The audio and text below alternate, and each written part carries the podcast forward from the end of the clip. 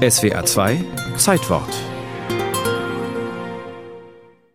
The historic day for which so many in Europe have worked and waited for so long.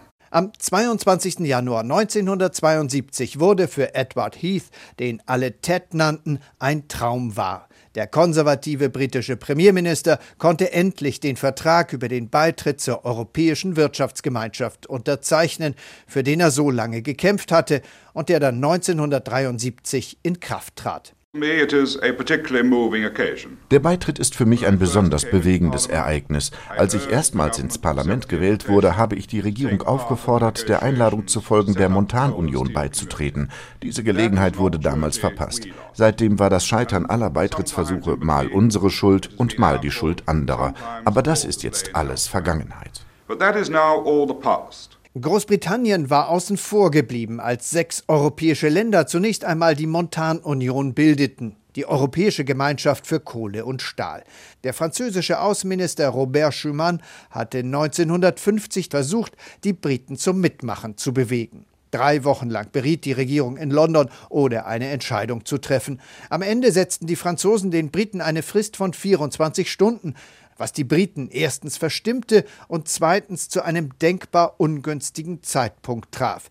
Der Premierminister war gerade nicht in London, der Außenminister war im Krankenhaus, der Finanzminister lag krank zu Hause, das Restkabinett sah sich nicht in der Lage, eine Entscheidung für den Beitritt zu treffen. Und so machten sich die kontinentalen Sechs ohne die Briten auf den Weg in die Montanunion. Dieser Geburtsfehler wirkte und wirkt immer noch nach, meint Tony Blair, der spätere Labour-Premierminister. Großbritanniens Problem mit Europa ist, dass wir es nicht erfunden haben und nicht von Anfang an dabei waren. Als Ergebnis haben wir Europa so empfunden, als sei es uns übergestülpt worden. Harold Macmillan, der 1957 Premierminister wurde, erlebte allerdings, wie schnell sich der europäische Kontinent durch den Wegfall der Handelsschranken von den Kriegsfolgen erholte, wie Großbritannien aber zurückblieb und Deutschland den Wirtschaftsaufschwung dominierte. Dafür habe man nicht zwei Weltkriege gegen Deutschland gefochten, schrieb Macmillan in einer Aktennotiz und zog daraus die Konsequenz If you can't beat them, join them. Wenn du sie nicht schlagen kannst, dann mache mit ihnen gemeinsame Sache. Die Deutschen unterstützten den Beitrittswunsch der Briten, aber die Franzosen legten sich quer. Präsident Charles de Gaulle erklärte beim Gipfel in Rambouillet seinem Gast Macmillan, dass die Briten einfach nicht zu Europa passten.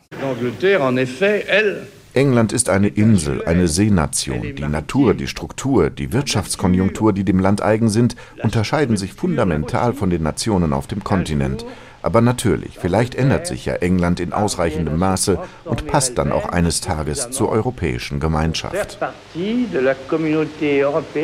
Die Briten bekamen erst eine neue Chance, als George Pompidou in den Élysée einzog. Er ließ zu, dass Ted Heath 1972 in Brüssel die Beitrittsurkunde unterzeichnen konnte. Der Jubel auf der Insel war allerdings verhalten. Heath brauchte viele Tricks, um den Beitritt gegen Rebellen in der eigenen Partei und gegen die oppositionelle Labour Party durchs Parlament zu bringen. In einem Referendum 1975 akzeptierten schließlich auch die britischen Bürger mit einer Zweidrittelmehrheit die Zugehörigkeit zur EWG. 2016 in einem neuen Referendum revidierten sie dann aber ihre Entscheidung. 52 Prozent der Briten stimmten nun für den Austritt aus der EU.